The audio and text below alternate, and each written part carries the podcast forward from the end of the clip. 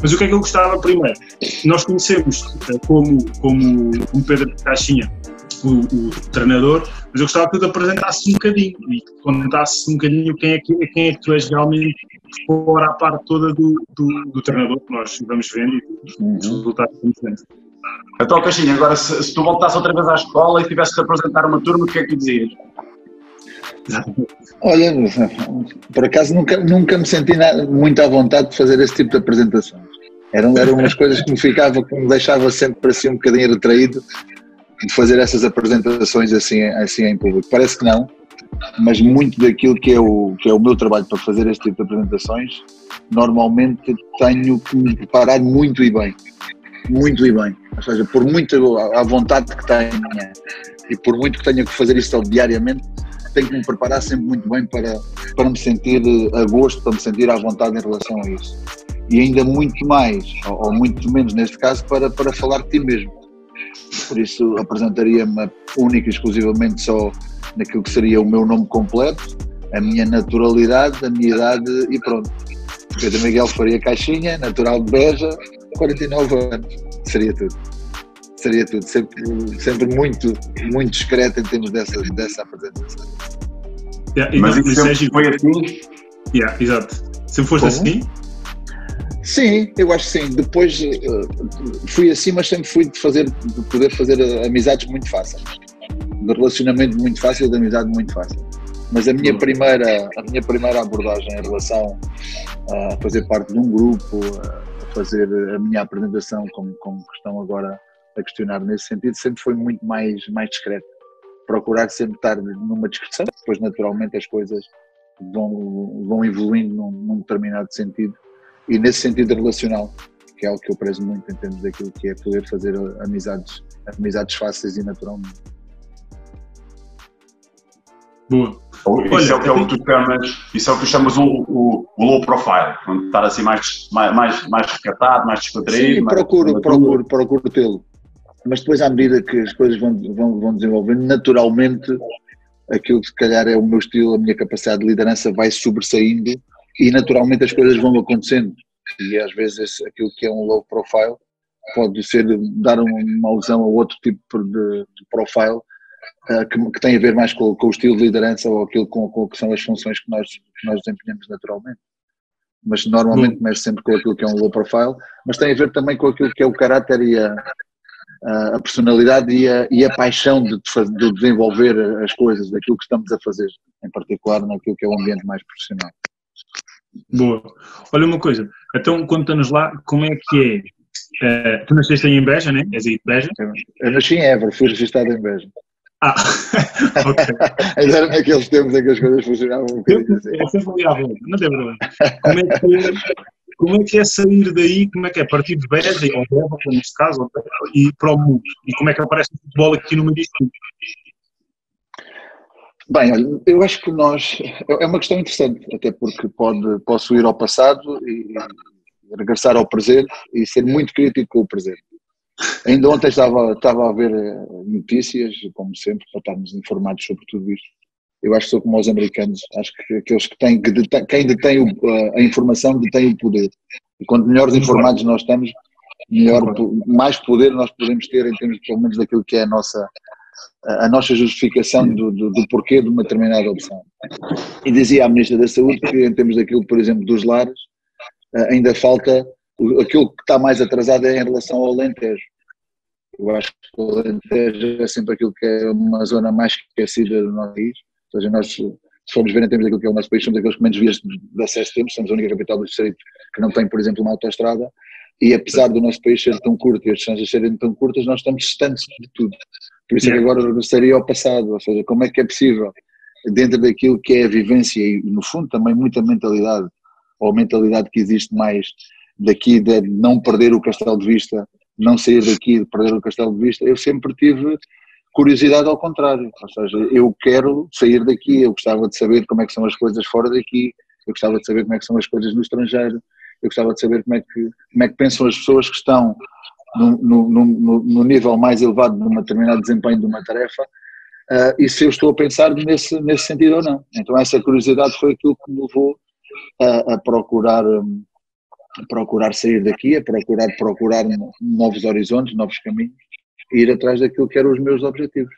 No fundo, foi um bocadinho contra a natura em relação a tudo aquilo que nós vivemos aqui e também contra a natura em relação àquilo que eu tenho me identificar como sendo um alentejano de gema, como um megense de gema, e no fundo considerar-me também um português de segunda porque somos de facto pela, pelas nossas instituições muito mal, muito mal tratados em relação àquilo que é eh, que são as acessibilidades e que são as condições que naturalmente todos os outros têm no, no resto do país. Boa. E, e, e, onde é que aparece aí o futebol no meio desta coisa toda? E quando é que ele aparece também? Onde e quando? Até antes do futebol, o que é que eu. Espera aí, Caixinha, tu o que é que antes do futebol? Quais são os anos do futebol? Até aos, até aos 14 eu jogava praticamente tudo. No, no, no, desporto escolar, nós tivemos a oportunidade aqui no Liceu de Beja de ser bicampeões nacionais de futebol, mas naquilo que era o desporto escolar que existia nessa altura, onde normalmente depois era o melhor desporto, o desporto federado, e o desporto escolar era, era o herdeiro natural daquilo que seria a relação que existia com o desporto federado. Nós praticávamos praticamente tudo, handball, voleibol, basquetebol e o futebol de uma maneira muito mais, eh, muito mais formal.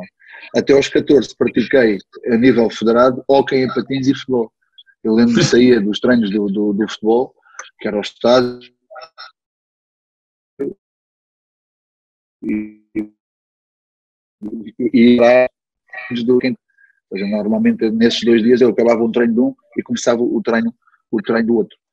Uh, e, e, assim foi, assim foi até aos 17 anos, depois fui, tive a oportunidade de ir para o Portimonense, uh, depois do Portimonense regressei a Reja e, e, depois disso é que comecei a, a ver o desporto de uma outra maneira, mais em termos daquilo que foi a importância da minha mulher, em termos daquilo que era finalizar finalizar os estudos, quando comecei a namorar com ela, a opção de poder entrar numa, numa carreira académica em termos das ciências do desporto, e depois a partir daí comecei, começou a, o meu gosto pelo treino, o tal conhecimento, a informação, conhecer o treino, conhecer, conhecer as modalidades, conhecer, conhecer as coisas com muito mais, e a partir daí eh, comecei a, a ver o treino de outra maneira e a perceber que, que era aquilo que eu queria seguir. Então, assim, então tu, tu tiveste até o 12 ano, uh, portanto, em, em, que escola? Uh, tu tiveste a secundária? Em Beja, é no, liceu, no liceu em Beja. Só tive um interregno de um ano quando fui para o Portimonense, não, mas meio do ano, depois não, não acabei o ano. E depois, quando acabei a, a, a, o secundário, fui depois para estudar para Vila Real de Trás-os-Montes, onde fiz a licenciatura de 90, 93 a 98. Vila Real, mas do Norte. A Vila Real é UTAD. Eu estudei no UTAD na licenciatura e o mestrado no FMH. Então, uh, a, a, tua ida lá para cima, então, para, para a faculdade lá de, de Vila Real, de, neste caso do Norte, não é? Uh, Deveu-se deveu então a, a, a, uma influência de, de, uma, de, uma, pessoa que tu conhecias na altura, que era, que era focado, estavas-me a dizer. Exatamente, exatamente. Ok. Uh, e, e, depois tu sentiste a necessidade de dizer assim, não, agora, a partir de agora, isto aqui está, está, está, está a ser tão tão positivo para mim uh, que vou tirar um mestrado, foi isso? E, e foi aí que foste parar a faculdade de Santa Sim, depois,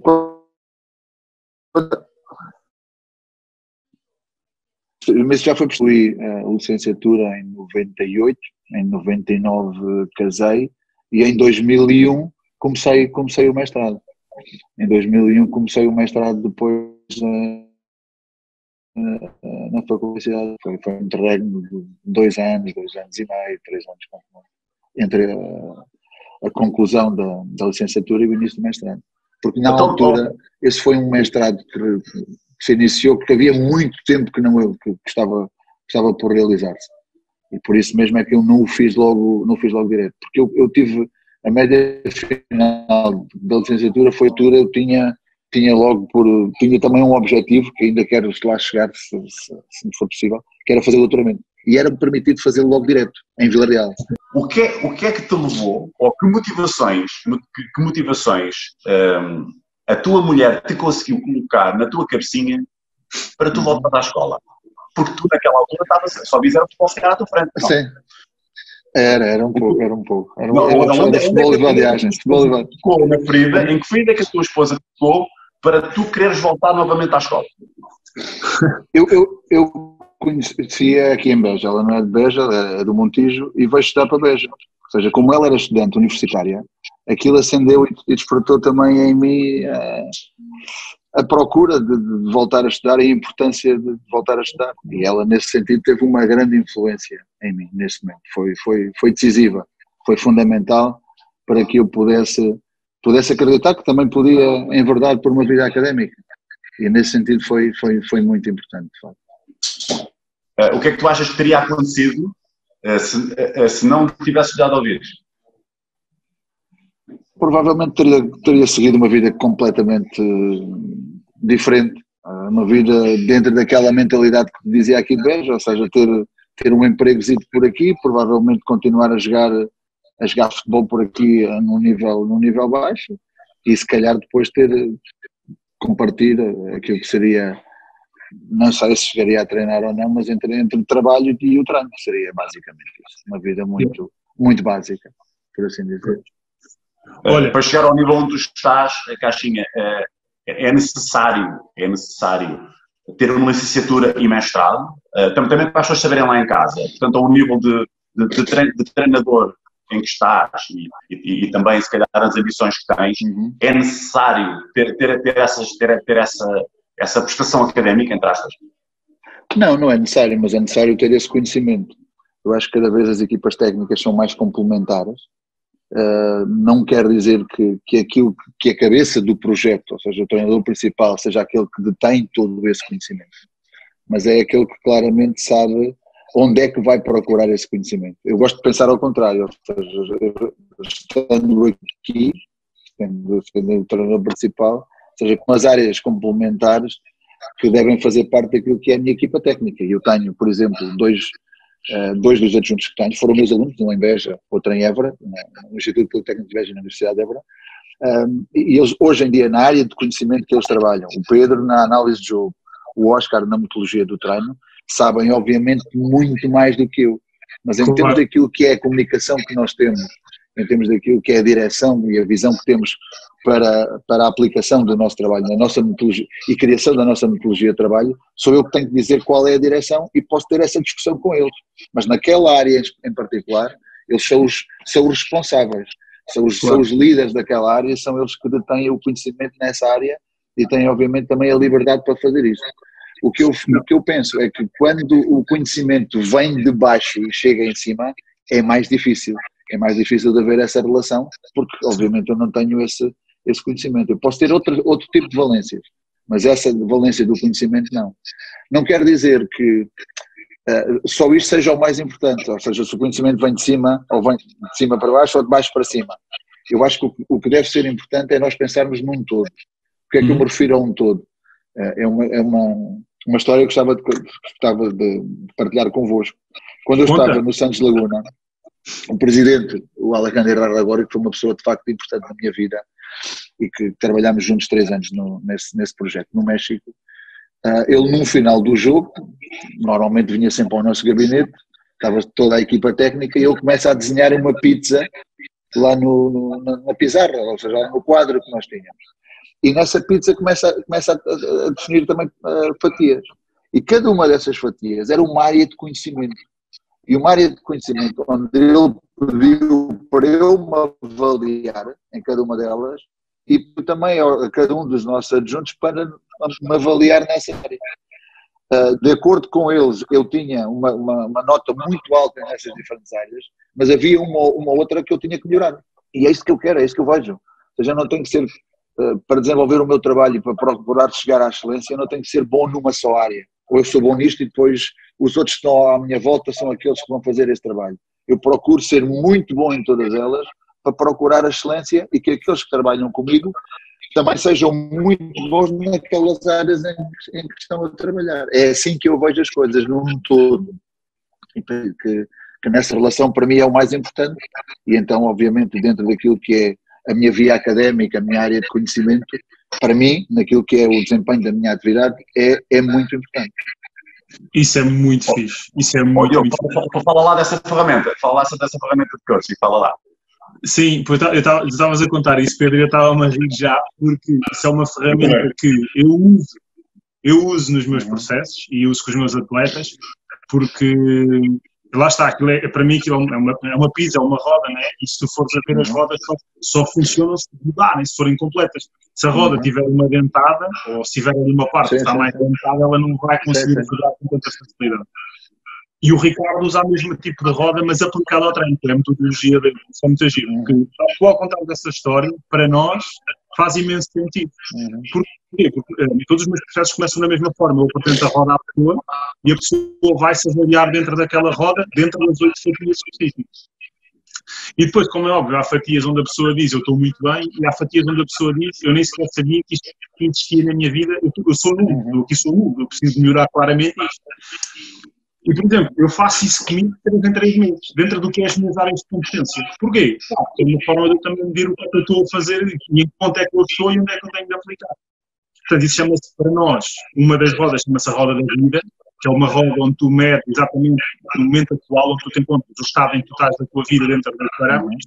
E depois tens a roda da liderança, que há de ser muito mais, se calhar, aproximada à roda que tu nos não é? e é isso que é muito interessante porque é uma roda onde tu próprio consegues medir dentro do que é a tua liderança.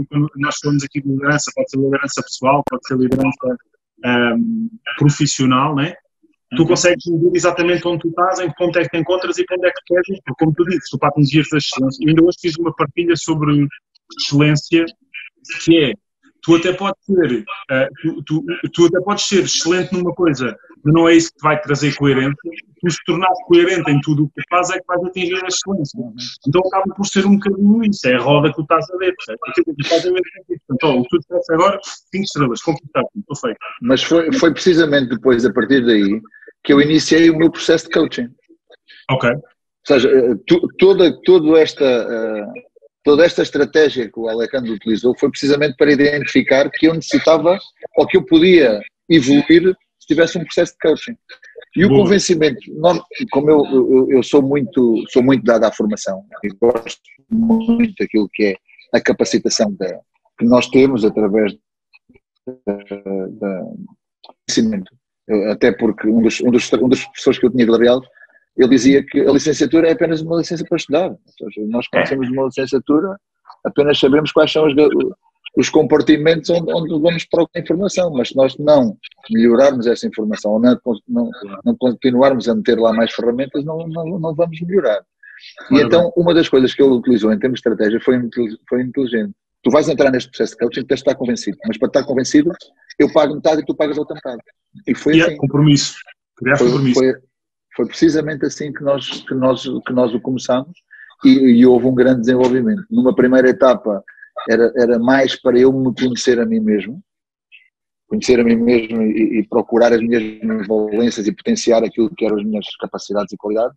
E numa segunda já, ou seja, numa relação com, numa relação com os outros e numa relação mais dentro daquilo que era o processo uh, em função da tarefa que desempenhávamos. Então, Caixinha, e tu falas isso também com os teus jogadores? Tu também falas a, roda, uma roda de competências diversas Não, mas uma, da, mas uma das coisas que, que, fazíamos e que fizemos lá com o coach em particular foi, por exemplo, a utilização do disco. Yep, em, termos, em, termos do, em termos do conhecimento claro, comportamental, por, por assim dizer, daquilo que seria cada um dos nossos jogadores. Eu, acho eu uso isso, eu uso isso na minha vida também Sempre tudo na vida, e em particular em termos de, de equipas ou de relações entre treinadores, jogadores ou em relações pessoais, uh, para mim o, o, que é fundamental é o convencimento. E mais uma vez, esse convencimento deve vir daquilo que é o conhecimento. Quanto mais eu, conhecimento eu tiver sobre uma determinada pessoa, provavelmente mais facilidade eu posso ter, se souber como direcionar esse conhecimento, mais facilidade eu tenho para o convencer. E no fundo era isso. Era, era eu ter um conhecimento entre aquilo que era o estado natural de uma determinada pessoa naquelas quatro áreas e qual era o estilo adaptado. O meu mesmo e, e, e, todos os outros. O, o, o os diretores tinham acesso a todos os relatórios, eh, eu tinha acesso a todos os relatórios e os jogadores tinham acesso ao relatório individualmente. Ou seja, no fundo era, era, era tudo isso. Como é que eu complementava e interagia com os jogadores? Normalmente no, no início, eu não gosto de lhe chamar entrevista porque é muito formal, mas tinha sempre uma conversa informal com eles em relação a, a, a poder aproveitar esses dados que tinha em termos do conhecimento para convencê-los e, no fundo, gerar esse compromisso com eles em direção àquilo que seriam os objetivos mais de natureza coletiva, mas que também fazia, fazia muito gosto que eles definissem sempre os objetivos pessoais que eles tinham, em termos daquilo que era fazer parte daquele grupo e, e terem uma identificação clara como um sentimento de pertença dentro daquele grupo. Eu acho que era fundamental. Isso, isso foi uma coisa que tu depois, tu depois, levaste, ou seja, tu continuaste a aplicar isso mesmo depois de sair de lá? Sim, sim, sim. Foi uma coisa que procurei sempre aplicar quando me era possível ter acesso a esse tipo de ferramentas.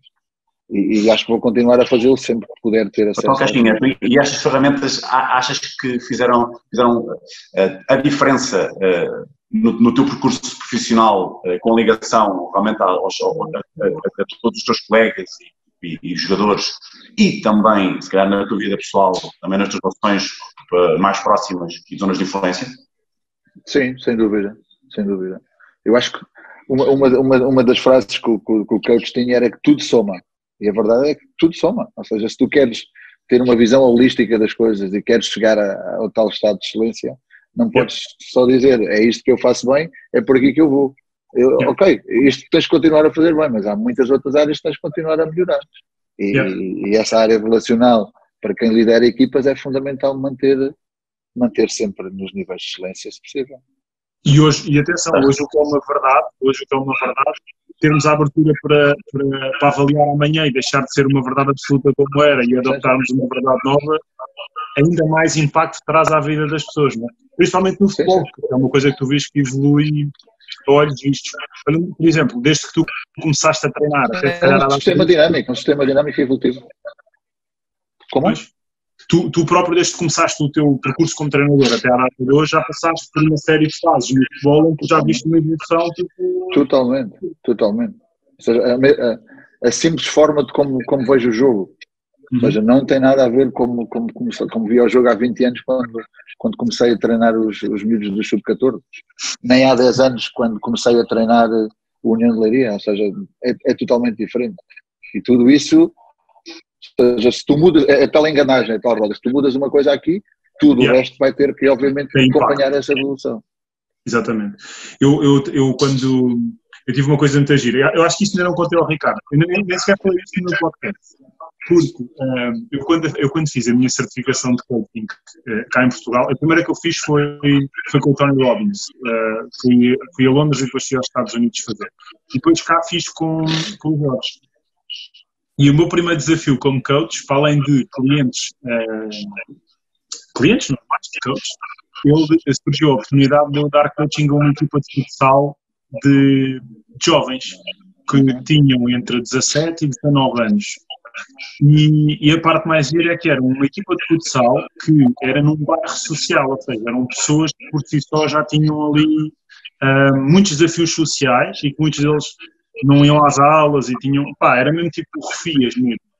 Pá, foi das coisas, eu estive lá durante uma época e pá, foi das coisas mais giras que, que fiz. E, e vê-los evoluir como, como homens e, e, evoluir como equipa e como jogadores, pá, as coisas mais brutais. Por isso é que depois também acabei por, por começar a trabalhar mais com, com, com atletas, porque para mim os atletas são uma coisa muito boa, são extremamente objetivos. Isso é uma coisa que me agrada muito. É, são disciplinados, sim. Aqueles que querem, que têm esse compromisso, estão, são. Yeah, no, grupo, no grupo também já, já. Porque depois a terceira etapa era, era precisamente levar aquilo para a dinâmica do grupo. Yeah. Seja, primeiro individualmente para aqueles que mais se identificavam yeah. e depois para aqueles que já iam, através deles, fazendo esse transfer para, para um quadro de necessidades que eles identificavam e que, e que verificavam que, que era importante terem essa, essa ferramenta para, para poder continuar a evoluir. Então, mas, mas, mas houve uma adaptação interessante. Deixa-me ver, eh, o, o, tema penso que é interessante para, para vós e, e esta experiência também penso que pode, pode ajudar. A única coisa que, que tive que controlar de alguma maneira no processo do coaching era, era, era o tempo. Seja, claro. é, obviamente há quatro fatores de rendimento: técnico, tático, físico e psicológico. Todos têm que ser trabalhados. Mas naquilo que é a dinâmica do futebol e no contexto do futebol, seja, se isso já fosse uma modalidade uh, por exemplo, de um atleta olímpico, ele vê isto de uma maneira completamente natural e podes lhe dar isto 4 ou 5 horas por dia. No yeah. futebol não é assim, ou pelo menos no início não é assim. Então o que eu tive que controlar foi esse equilíbrio. Ou seja, vamos fazer isto por momentos de 15 minutos, depois vamos fazer por momentos de grupo, até que eles depois já te vão pedir. Primeiro estranha, depois entranha. Ou seja, tive que yeah. controlar um pouco isto, porque como, como o senhor não tinha tanta experiência daquilo que era o grupo, daquilo que era o futebol, daquilo que era a mentalidade do jogador de futebol, era importante ter esta, este travão de vez em quando para manter esse equilíbrio, porque senão poderia chegar a, um, a uma sobrecarga, que eles depois diziam, não, já não, quero, já não quero mais disto. E nesse sentido era, era importante nós sermos o intermediador de tudo isso. Muito fixe. Parabéns, antes de mais. Parabéns. Mentalidade tipo. Oh, Caixinha, Caixinha, eu estava-te a perguntar há bocadinho, uh, nestas, nestas, zonas, nestas, nestas áreas de, de, relações humanas, quem é que, quem é que foram uh, assim as, as pessoas uh, que tu mais gostaste de trabalhar ou aquelas que tiveste mais dificuldades realmente a dizer, como disseste há bocadinho, entranha? Como, como é que tiveste mais. Parece que podes falar sobre isso. Olha, a, a, minha, a, minha, mulher, a minha mulher teve, teve, a minha mulher foi muito importante naquele momento da minha vida. Ou seja, eu não era, não, não seria o que sou hoje sem que ela me tivesse alargado os horizontes e, e me tivesse feito ver as coisas como, como foi importante naquele momento para dar aquele passo e seguir naquela, naquela direção.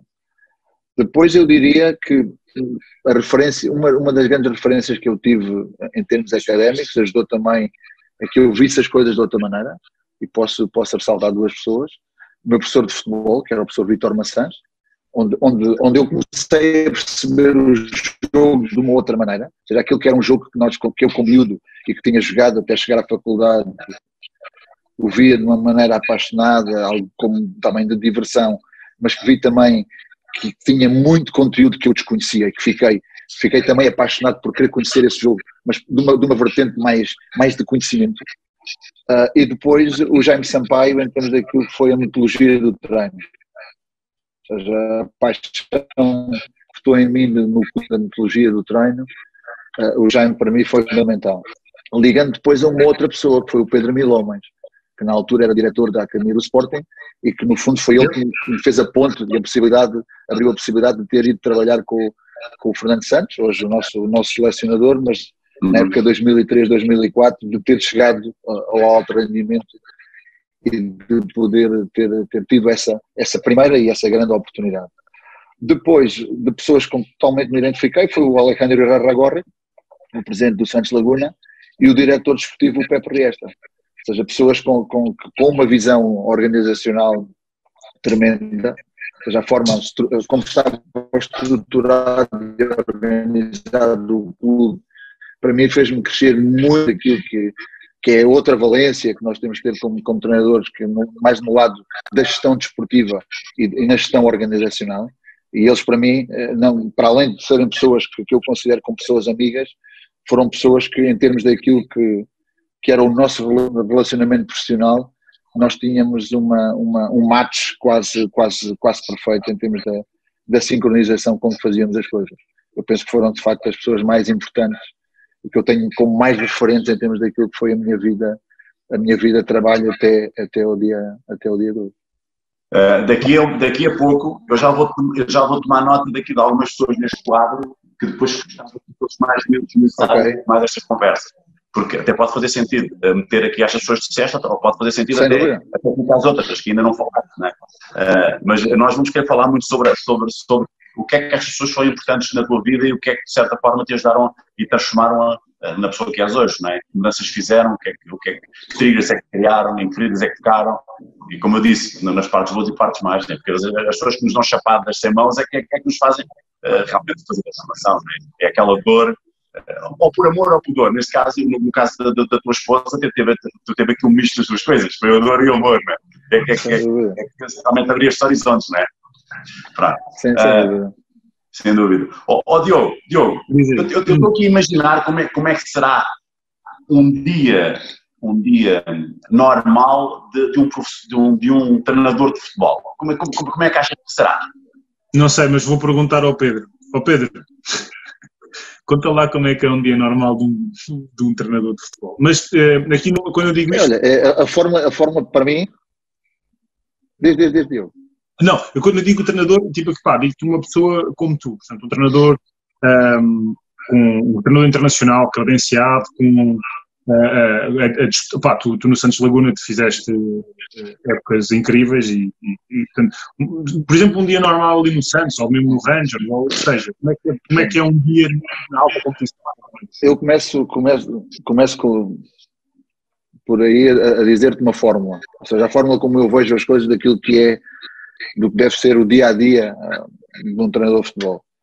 É o 24 por 7 onde apenas restas, restas a família. 24% menos a família. E o dia normal, no México, foi a nossa última experiência no Cruz Azul, a cidade do México é uma cidade tremenda, nós vivíamos numa zona afastada daquilo que era o centro, o centro de treino, e como tem tanto trânsito, eu, eu, o meu dia a dia era levantar às 5 da manhã, 5 da manhã, uh, antes das 6, sensivelmente estava a entrar na academia, entre as seis e meia e as sete já chegava toda, toda a equipa técnica. Tínhamos o pequeno almoço normalmente na ordem das sete e meia. Depois, hora e meia antes do treino, o treino iniciava por aí às dez, tínhamos sempre uma reunião técnica, uma reunião técnica de preparação do treino, de organização de tudo aquilo que era o que estava planeado para esse dia, para ver se podia ser executado, a organização dos grupos, o médico estava presente, o recuperador estava presente, para percebermos toda a dinâmica. Depois tem o processo, tem o processo de treino propriamente dito. Uh, depois do processo de treino, ou seja, entre o, entre o treino e no final do treino, são momentos em que eu procuro já estar numa interação com os jogadores ou a desenvolver tarefas que, que tenho no meu, por exemplo, uh, isto é, o, é a minha agenda, e a minha agenda, o que eu faço é colocar, por exemplo, as minhas tarefas, tenho o dia e as tarefas que tenho para esse dia. Claro. E quando sublinho uma, para mim é, uma, é, é, um objetivo cumprido, quer dizer que aquela tarefa já está cumprida. Então, quando tenho tempo para, para ir para as minhas tarefas, procuro sempre direcioná-lo. Depois tínhamos sempre o almoço juntos, os, os, jogadores tinham ali um período para o almoço para, para, para, para poder ir almoçar. E normalmente depois à tarde ficávamos por tarefas, até às 6 da tarde, 7 da tarde, 8, 8, 8 9, dependia daquilo que seriam as tarefas mas regra geral, passaria tipo 12 horas, né? 12 horas na academia, das, das 6 às 6, por assim dizer. Mais ou Boa. menos assim. Boa. Mas... Isso é tipo, isso, isso é, quem acha que trabalha no escritório trabalha muito tempo, isso, isso, isso às vezes até Mas, é mas a, a questão é que há muita gente que trabalha no escritório e não gosta de trabalhar no escritório e nós podemos passar 12 ou 16 horas a fazer aquilo que mais gostamos. É uma grande Ora bem, essa é a grande, é uma diferença. grande diferença. É, e o tempo passa no instante, não é? é uma, às, às vezes ainda falta. Às ainda vezes falta ainda falta. O Ricardo, o, o Pedro não sabe, mas o Ricardo, uh, ele mora num ginásio, portanto o Ricardo trabalha, dorme, vive, come, claro. dentro do ginásio. Ah, faltou-me aí a minha parte da atividade física, porque sempre o que é que tu fazes preciso... O que é que eu faço de exercício físico? Sim. Não, além de, de, de, estar ligado ao futebol e, ter, e, e ter que fazer algumas coisas relacionadas com o futebol, mas, sim. por exemplo, tu com ferro. Uhum. Tu não, treinas? Não, só, só mesmo com o peso do corpo. Treino, sim, sim, sim. Agora, por é exemplo, mesmo... Como? É, os, é o que se chama os, os calisténicos, exercícios calisténicos. Ah, sim, sim, sim, sim. Aqui, aqui em casa agora, por exemplo, o que faço é dois dias de bicicleta, e normalmente pode ser o primeiro tipo 15, entre 15 a 20 km e o segundo entre 20 a 30. E depois no, outro, no terceiro dia o que faço é, é uma corrida. E essa corrida pode ser eh, uma hora ou uma hora e quinze por aí. E depois no final, quando chego a casa, faço sempre um reforço muscular. Ah, então, além de todo este, piscina, trabalho, do teu trabalho aeróbico, portanto, que tu tens na parte da, da corrida e da parte Sim. da bicicleta, estás a resolver muito a parte, a parte portanto, cardiorrespiratória e de, de, de, de, trabalho aeróbico, também fazes reforço muscular ao nível de exercícios Sim. de, com o corpo, Sim, como agachamentos, core, só. é isso? Sim. Exatamente, exatamente. Exatamente. Olha, e, no México e, fazia isso, mas como tínhamos piscina nadava e eu adorava, adoro nadar. Então fazia mil, mil e quinhentos e depois no final também um dia, dois dias por semana, normalmente alternava com um bocadinho de ginásio, mas, mas só com o peso do corpo. Sempre, então, sempre trabalhei só com o peso do corpo. Uh, tu, é, tu, tu és exigente. Argolas, também... cordas, essas coisas assim. Caixinha, tu, tu também és exigente com os, com os teus jogadores ao nível físico ou, ou tu deixas isso para o preparador físico? Não, dentro daquilo que é a execução de um determinado exercício, se eu vejo que a atitude competitiva que eles estão a meter no exercício não é correta, aí eu tenho uma determinada intervenção. Mas mais uma vez a nossa visão é holística. E holística, eu, vejo o treino de uma maneira muito simplificada no futebol, a três níveis. O treino para nós ou é, ou é um treino complementar, ou é otimizador, ou é de plano de jogo. Ou seja, o nosso treino visa tudo isto.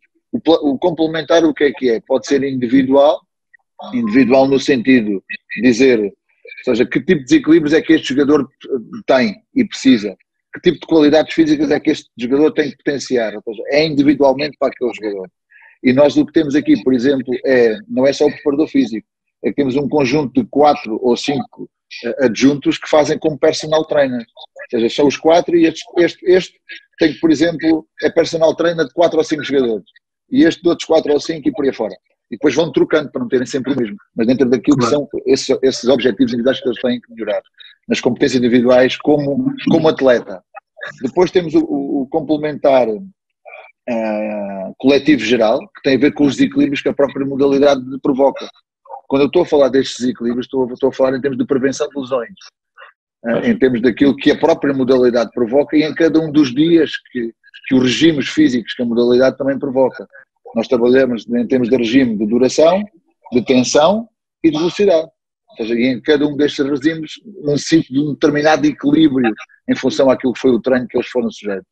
E depois é um, é um complementar coletivo específico, específico em preparação para o regime do treino, seja de duração, seja de tensão ou seja de velocidade que eles, que eles vão, ter, vão ser. Dizemos que um prepara para treinar outro prepara para competir e outro prepara para jogar. Ou seja, é assim que nós vemos o treino.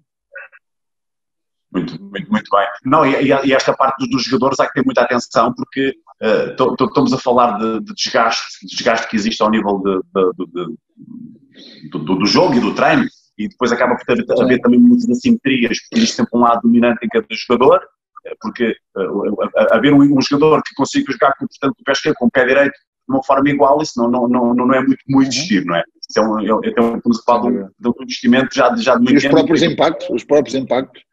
Os próprios impactos, sim, os, e, as, e, as, e as diferenças de direção. Mudanças de direção, sem dúvida. Os vetores de força, há aqui muita coisa que influencia realmente no, no atleta e que depois pode ter impacto uh, na, na, sua carreira e, e nas, nas, suas lesões e, e, realmente no seu percurso, não é? Portanto, isso é muito importante. E, e agora o que eu queria perguntar é, Caixinha, Uh, tu achas que é importante um treinador, tal e qual como o PT, estar em forma para dar um exemplo aos, aos seus atletas? Eu acho que sim. Eu acho que sim. Eu acho que nós somos modelos, porque nós somos modelos de referência. Ou seja, não é a mesma coisa olhar para um, para um treinador que não cuide da sua imagem, que não cuide a, a sua, a sua figura, porque a, a, imagem conta muito. Ou seja, vivemos num, num mundo em que nós, como treinadores, a um determinado nível, e qualquer um de nós exercer a sua, a sua profissão a um determinado nível, eh, somos uma imagem de marca. Ou seja, nós somos uma marca pessoal e então é, é, é fundamental cuidar essa, essa mesma imagem e eu também, não tendo nenhuma assessoria de imagem, penso que é importante saber preservar e trabalhar aquilo que é a nossa própria, a nossa própria imagem, sem dúvida nenhuma que sim. Yeah. Isso, é aquilo, isso é um bocadinho aquilo que tu estavas a dizer há bocado, né? tipo, é, tem a ver com, com, a própria liderança, né? se a liderança vem de cima, tu tens muito mais de ser o exemplo daquilo sim. que tu fazes do que propriamente sim. daquilo que tu dizes. Portanto, Eu procuro liderar pelo exemplo. Ora bem. servindo, dessas duas maneiras. Yeah. Sim, sim, sem dúvida. Olha, uma, uma, isso aqui já é mais uma questão de opinião tua, não é? Mas é, é sempre uma curiosidade que eu tenho, que é, desde que tu começaste até agora, uh, o treinador uh, português, uh, internamente, tinha, tinha algum valor, mas lá fora, mais ou menos.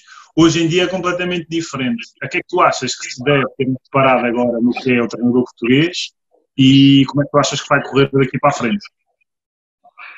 Primeiro com, com aquilo que foram, mais uma vez, foram, aquilo que foram as referências, ou seja, aquilo que nós fomos construindo como referências e valores e que nos levaram também a, a, a poder criar uma marca. Ou seja, estou a falar, obviamente, de, de, daquilo que mais levou, uh, o, levou o treinador português e o colocou numa determinada marca foi o Mourinho, sem dúvida nenhuma.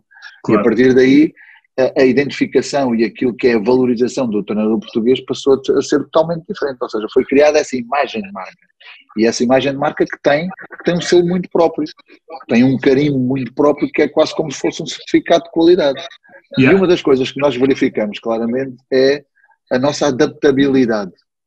Uh, não, é por, não é por acaso que, por exemplo, agora não estamos a ter, curiosamente, mas há três anos atrás, nós no UEFA Pro temos que renovar uh, o curso uh, cada três anos.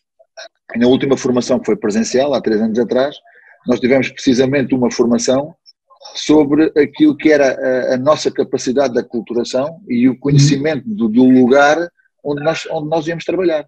E isso fazia-nos diferentes dos demais. Yeah.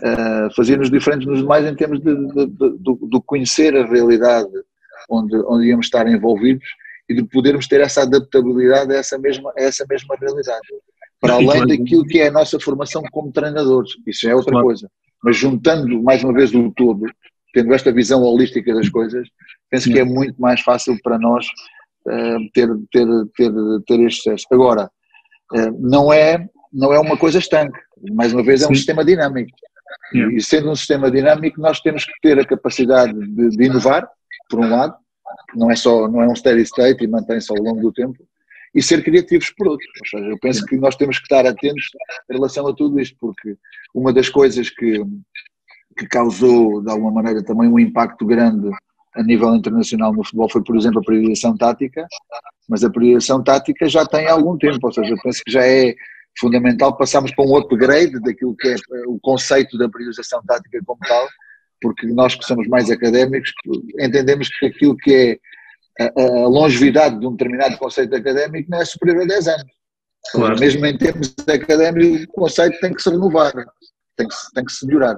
E aquilo que, que eu procuro fazer constantemente é, é ter claro o ciclo em que vivemos. E no ciclo em que vivemos no futebol é do jogo para o treino e do treino para o jogo. Ou seja, mas, não, mas como é que isto vai evoluindo com os tempos?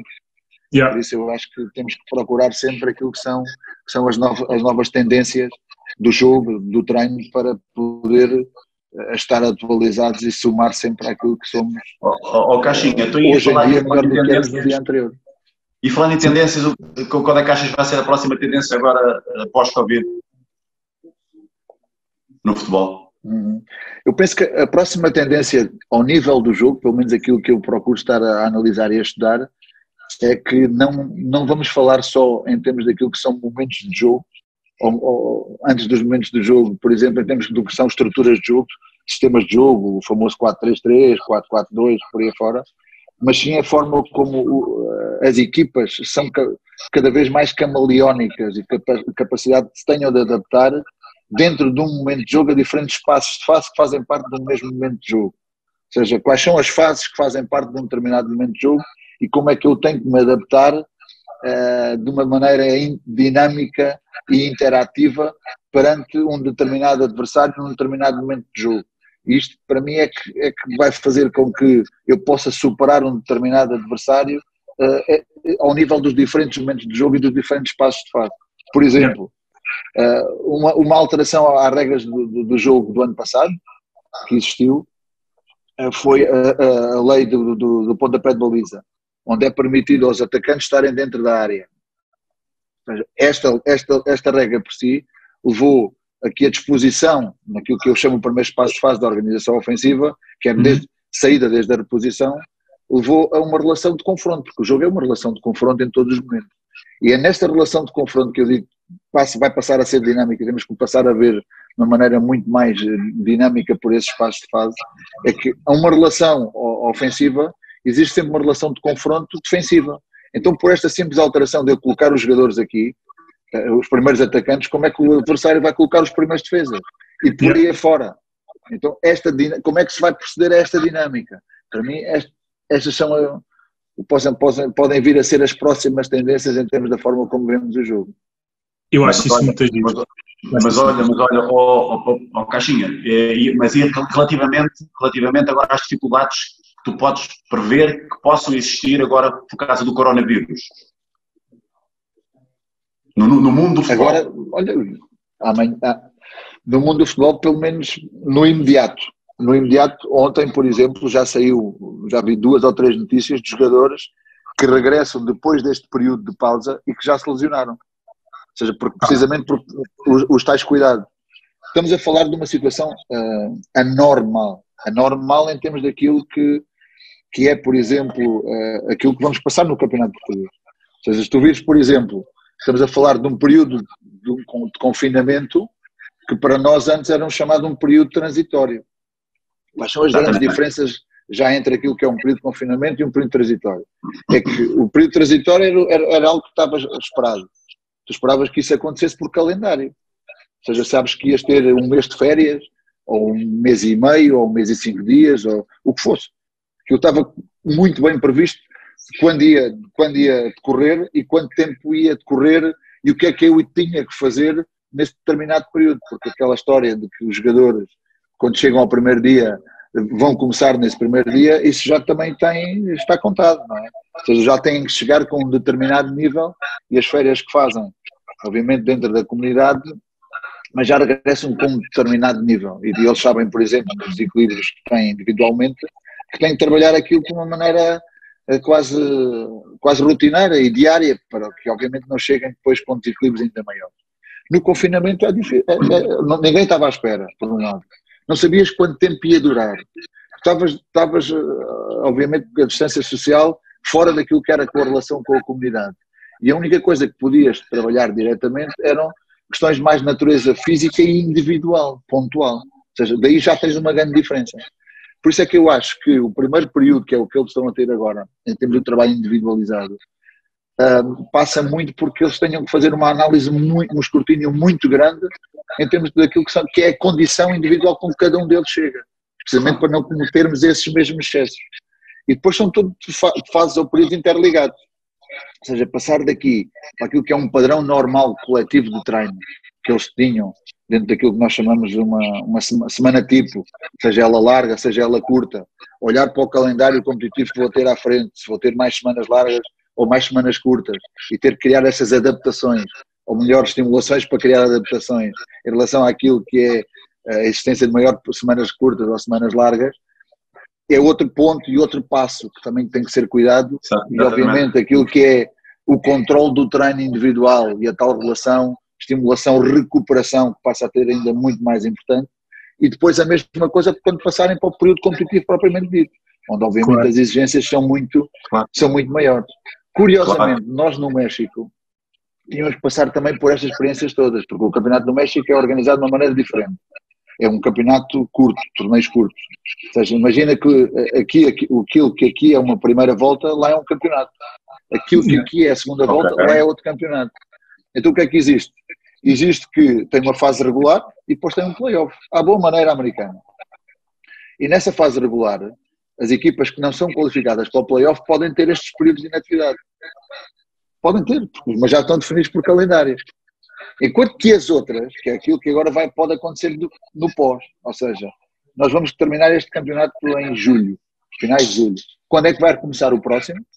Eu não sei, ou seja, ainda não há uma previsão disso. Mas pode ser em 15 dias, pode ser em 3 semanas ou pode ser um mês. Ou seja, altera-se todo o padrão. O que quer dizer que nós, eh, graças a Deus, a experiência que passávamos lá, era que, chegando às últimas instâncias da competição, como meias finais ou mesmo finais, queria dizer que o plano de preparação entre um, um torneio e o outro torneio era muito limitado, às vezes só de 10 dias.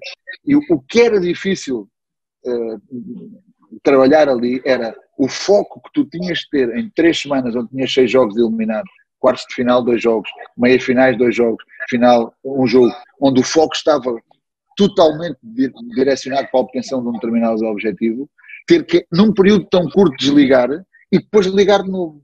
Essa foi a maior dificuldade que sentimos e muito provavelmente vai ser a dificuldade que também se vai passar a sentir aqui e as equipas só começarão a encontrar-se ou poder encontrar um, um, um, estado novo depois de ter que passar forçosamente por este período de recuperação, porque a recuperação faz parte do treino e tem que estar sempre presente, uh, à quinta ou à sexta jornada, dependendo do tempo que, yeah. que foi, que mediu entre uma fase e outra. Ou seja, yeah. também vai ser uma experiência nova. Sabes que, que no mundo dos ginásios isto, isto, também está muito semelhante, porque se tu fores ver, havia malta que estava habituada a uma rotina e havia, ia, ia ir ao ginásio, fazer o seu treino, e, e num certo nível de aptidão, eh, portanto, já capacitados para, para, para, fazer uma tarefa de uma forma já contínua, não é? Que é a rotina dele, eh, e com nível de força, com padrão de força, com, padrão de mobilidade, com, com padrão de energia, com padrão de foco. O que acontece é que as pessoas agora, ao estarem paradas, ou, ou não estarem tanto, tanto, ativas portanto, no projeto que tinham, não é?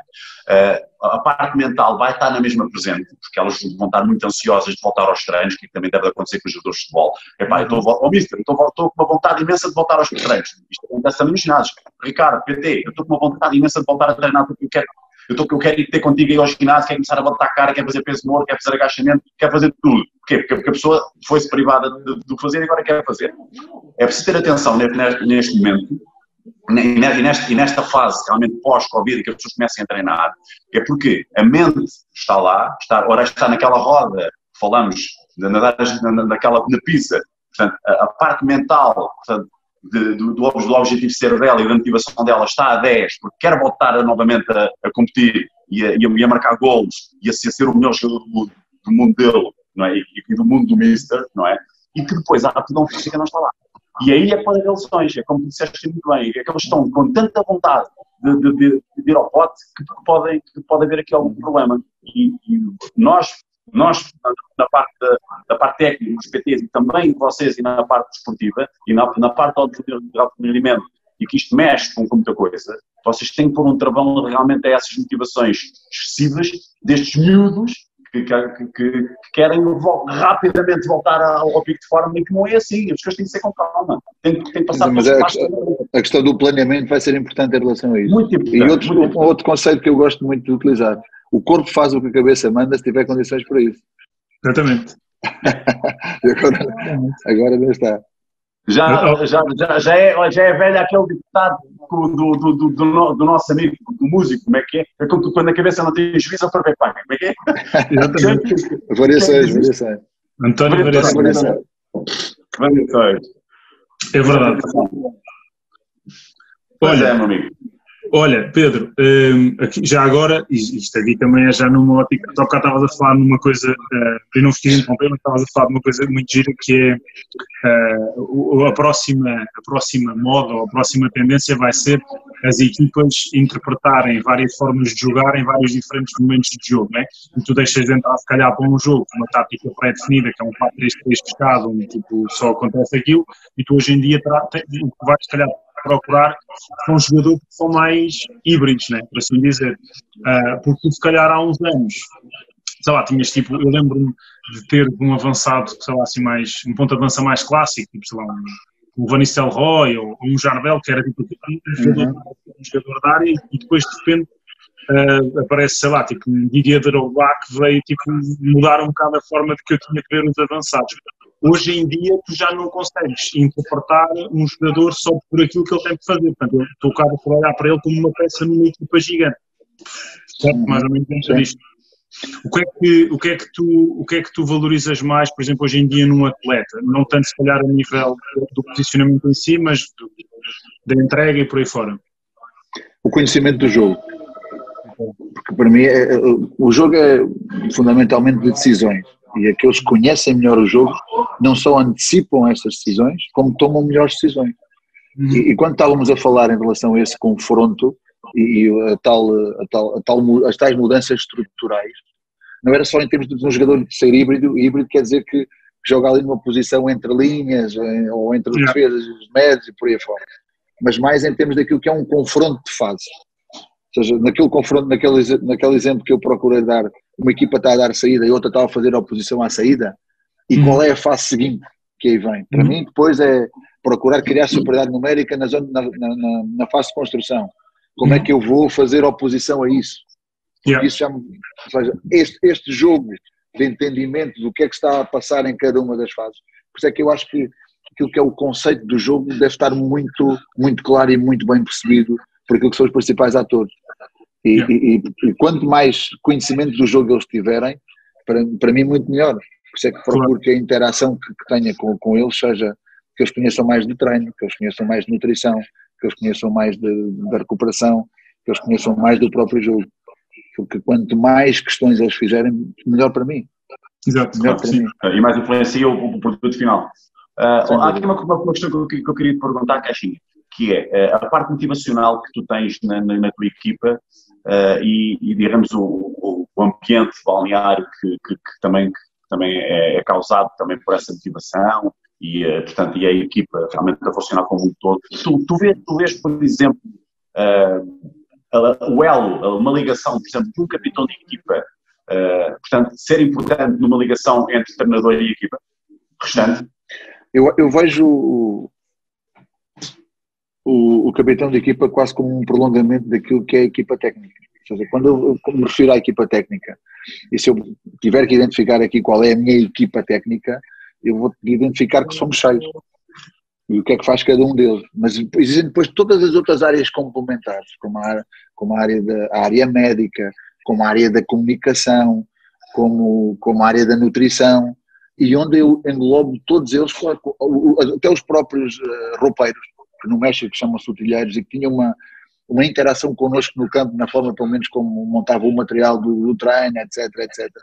E todo, todos aqueles que eu posso utilizar para estender aquilo que é a nossa, a nossa liderança e a nossa, a, no, a nossa, o nosso campo de, de, de atuação, eh, se puder estendê-lo o mais possível, é, é, isso que eu vou fazer. E o, e o capitão é claramente um desses elementos. Eu, eu, eu, normalmente não tenho só um capitão, e tenho, gosto de ter vários, vários capitães, um grupo de capitães, chamo-lhe o núcleo duro.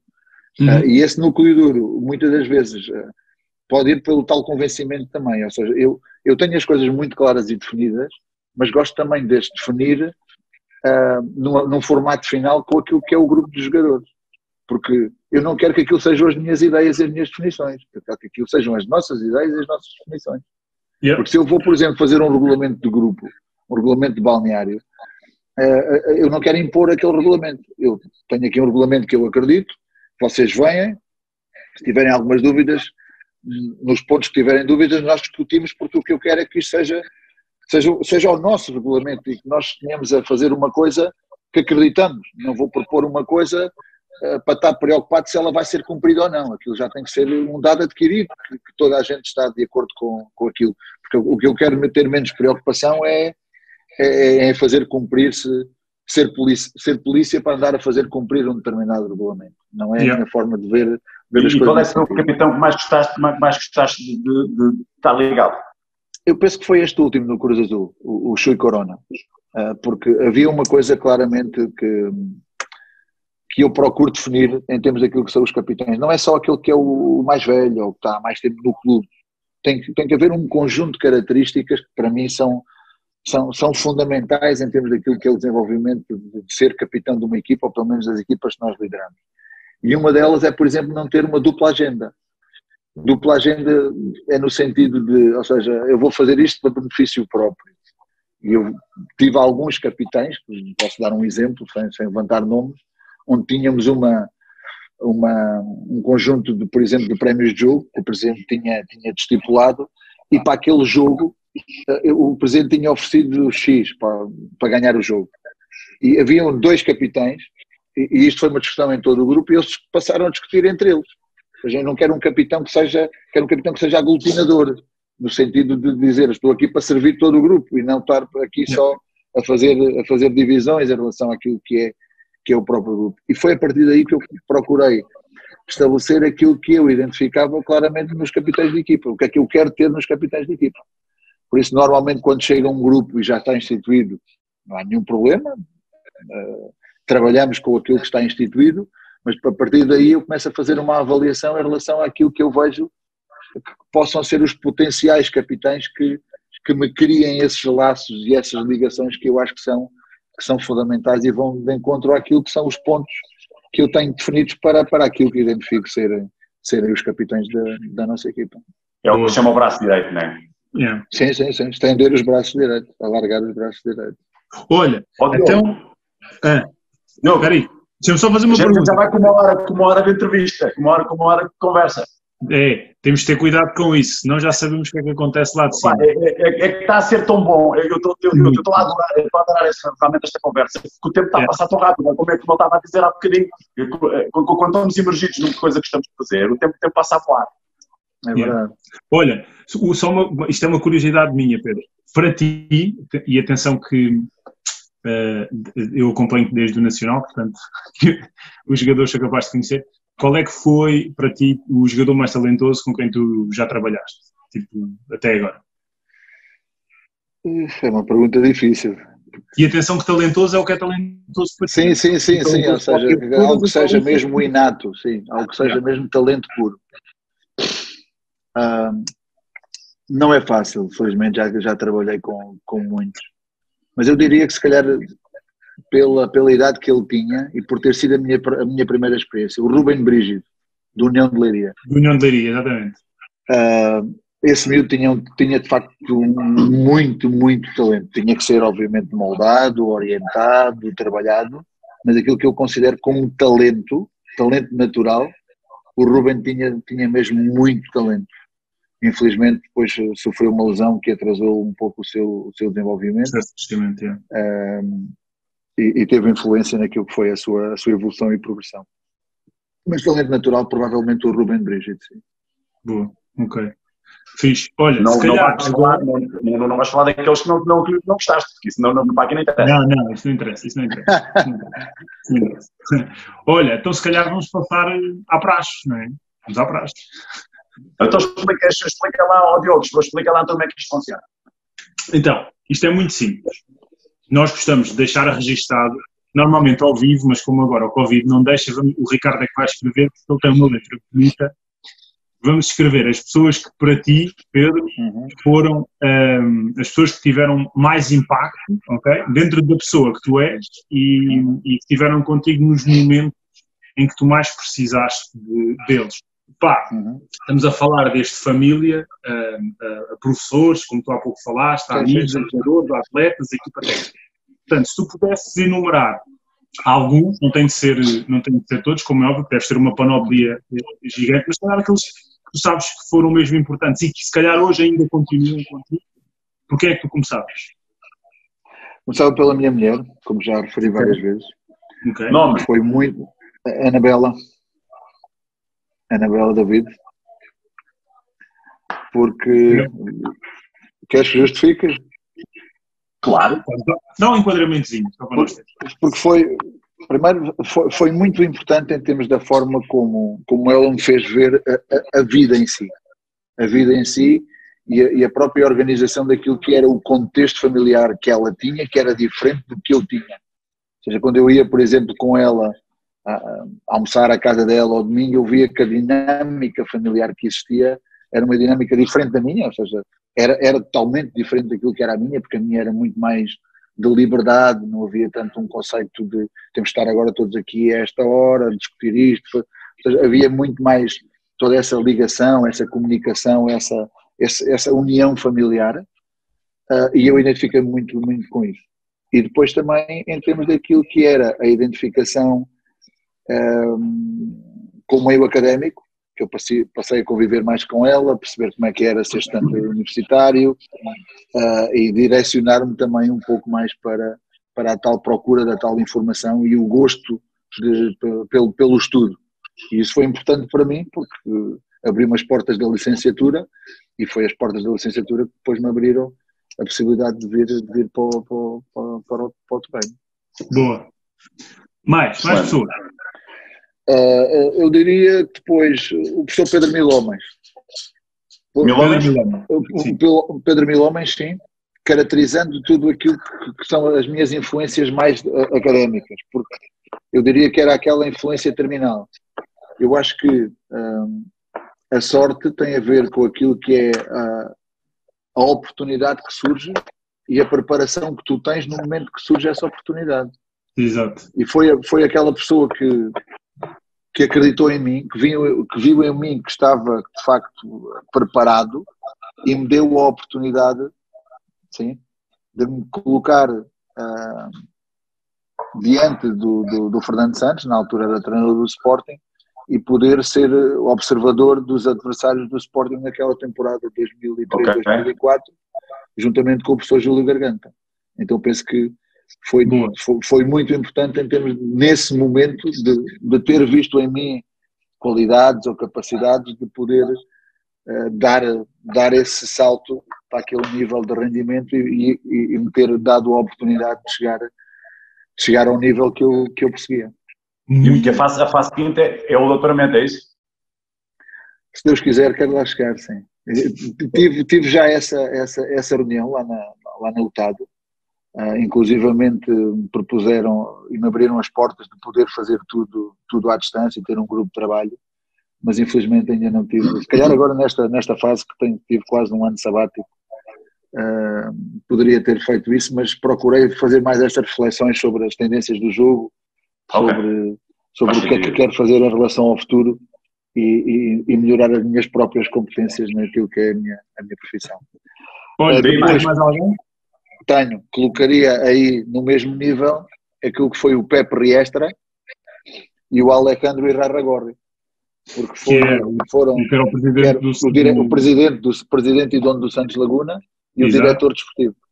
A, a, história de ter chegado ao Santos Laguna também foi muito interessante. Eu fiz a, o quarto nível, fiz o terceiro, o UEFA Advance e o UEFA Pro fiz na Escócia e, e, tinha uma relação com o Celtic, tinha criado uma relação com o Celtic, com o diretor, de, diretor desportivo do Celtic, que era o John Park, e o, e o Santos Laguna tinha uma relação, tem um protocolo e tem uma, uma cooperação já desde há alguns anos esta parte, com o Celtic Glasgow, que uhum. chama-se Green and, Green and Blanc.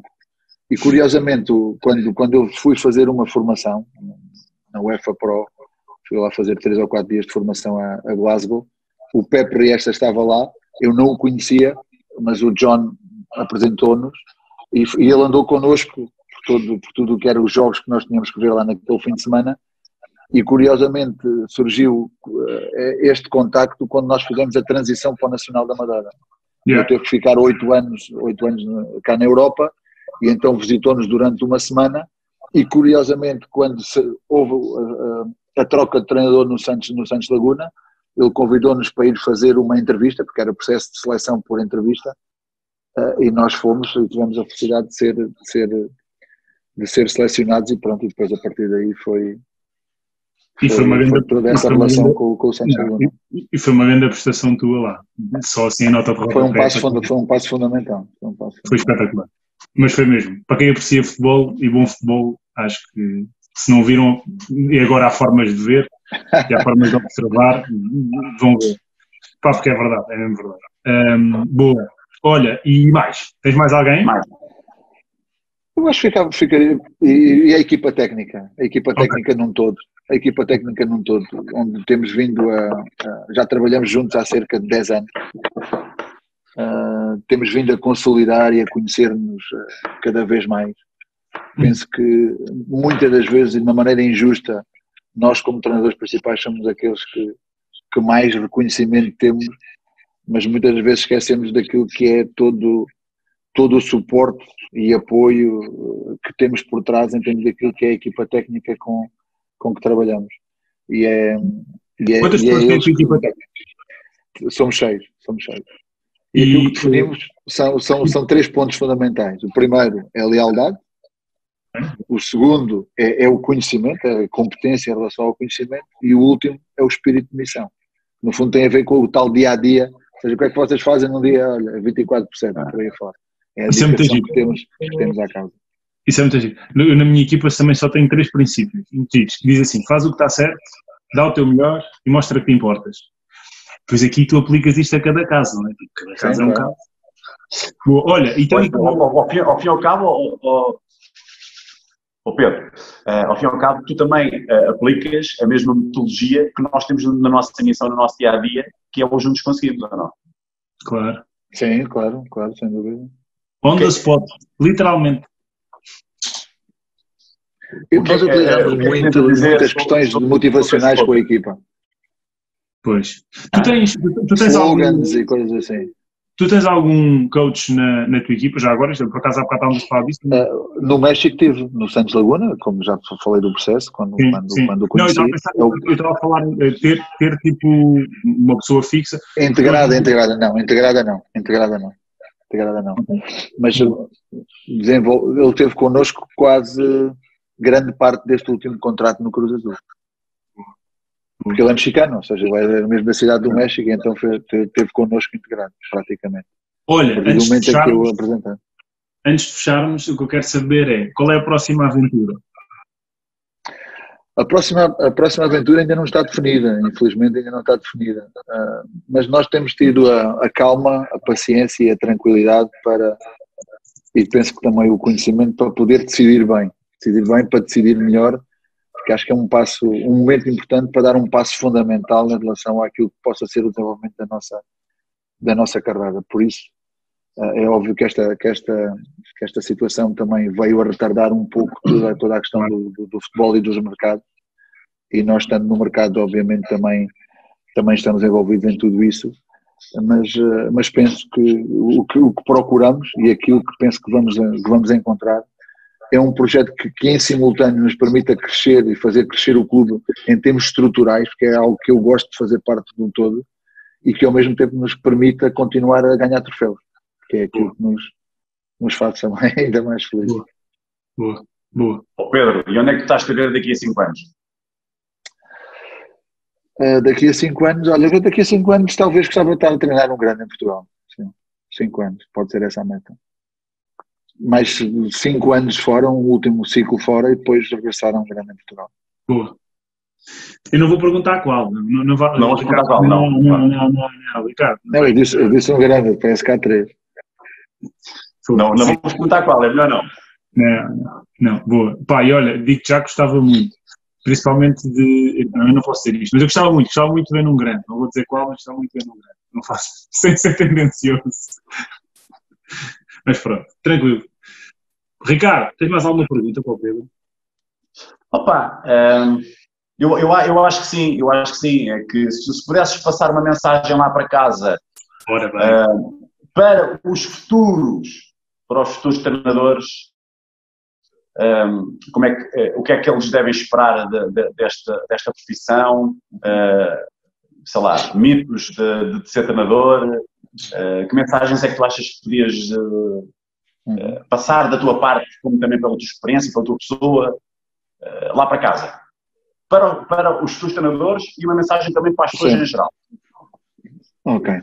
Então, para os, para os, para os teus treinadores, eh, não é fácil, é uma profissão de, de grande desgaste, de grande sacrifício e, e, onde cada vez temos que ter mais competências, onde cada vez temos que estar mais preparados.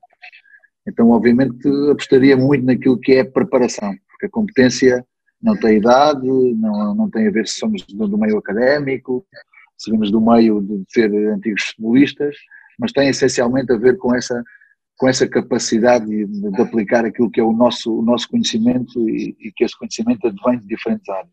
Então que não abdiquem disso e que não abdiquem de lutar, porque como vos disse e começámos logo a falar, eu venho de um meio onde normalmente somos sempre esquecidos, onde somos sempre de segunda e eu felizmente vou começando quase a considerar-me de primeira dentro daquilo que é a minha, a minha profissão. Em geral, em geral, para as pessoas em geral, que, que há sempre uma, em todos os momentos de, de maior crise da nossa, da história da humanidade, em todas elas, uh, aquilo, aquilo que existiu em, em todos esses momentos foi sempre uma grande oportunidade. Mas para, para termos, podemos tirar uma oportunidade daquilo que são momentos menos bons, como aqueles que felizmente já estamos quase, quase a terminar, tem a ver com a nossa capacidade de sermos criativos, positivos e inovadores. Nunca vi ninguém conseguir vencer nenhuma adversidade se não conseguir combinar todos estes fatores. E em particular aquele de ser positivo, de se visualizar uh, de uma maneira positiva, como por exemplo, como é que te vês daqui a cinco anos, vejo-me a fazer isto. Vejo-me a fazer isto de uma maneira muito, muito categórica e afirmativa. Ou seja, como é que me vejo daqui a um ano? Vejo que estamos dentro daquilo que será a nossa normalidade, uh, muito mais preparados para fazer face a que sejam outras adversidades como esta ou semelhantes a esta que possam, que possam vir a, a, a, acontecer, porque já estamos muito mais preparados, já temos muito mais ferramentas e já temos muito mais bagagem para poder fazer face a tudo isso. Vivemos num mundo que é global, onde as soluções são globais e onde aquilo que é a nossa maneira de viver com ele também tem que ser cada vez mais, mais global. E, e essa seria a minha mensagem. Boa, muito bom. Ó Diogo, disse tudo bom, meu pá. Puxa, estou maluco, não? Para mim, a grande cena, tipo, uma vez na vida eu achava que ia entrevistar o Pedro Caixinha. Como assim? Olha, Pedro Caixinha, fica já o convite, quando o confinamento portanto, se levantar e realmente pudermos estar um dia presentes, eh, eu, eu gostava de, de, de um dia ir ter contigo, a Beja, para a gente conversar um bocadinho, vais ter a almoçar, tio galinhas da cena ou não? É para comer, vou, podem contar comigo. Pronto, e, e, e, é sobre isso que, que realmente uh, uh, estamos a falar e que, que funciona muito a nossa missão de desenvolvimento pessoal e também de todos, e de orientação e motivação. É dizer assim, vamos marcar uma data e vamos fazer as coisas acontecerem. Eu acho que isto é realmente, realmente é meio caminho andado para, para, para, para as pessoas saírem do sofá e, e, conseguirem alcançar os seus sonhos e objetivos. Neste caso, o Caixinha saiu de uma, de uma, de uma terriola, de uma terrinha, como, portanto, ali no, no, meio do Alentejo e está a conquistar o mundo. Pá. É isso mesmo, pá. Eu acho é que é este caminho. É mesmo isso. É mesmo isso. Frente, Pedro, obrigadão. Obrigado, obrigado Diogo. Muito obrigado, Ricardo. Terminamos assim, Temos de terminar, temos de terminar. Encosta aqui, encosta aqui. Choque, choque aqui. Vamos embora. Assim, juntos conseguimos, é? Juntos conseguimos, está feito. Obrigadão, Pedro.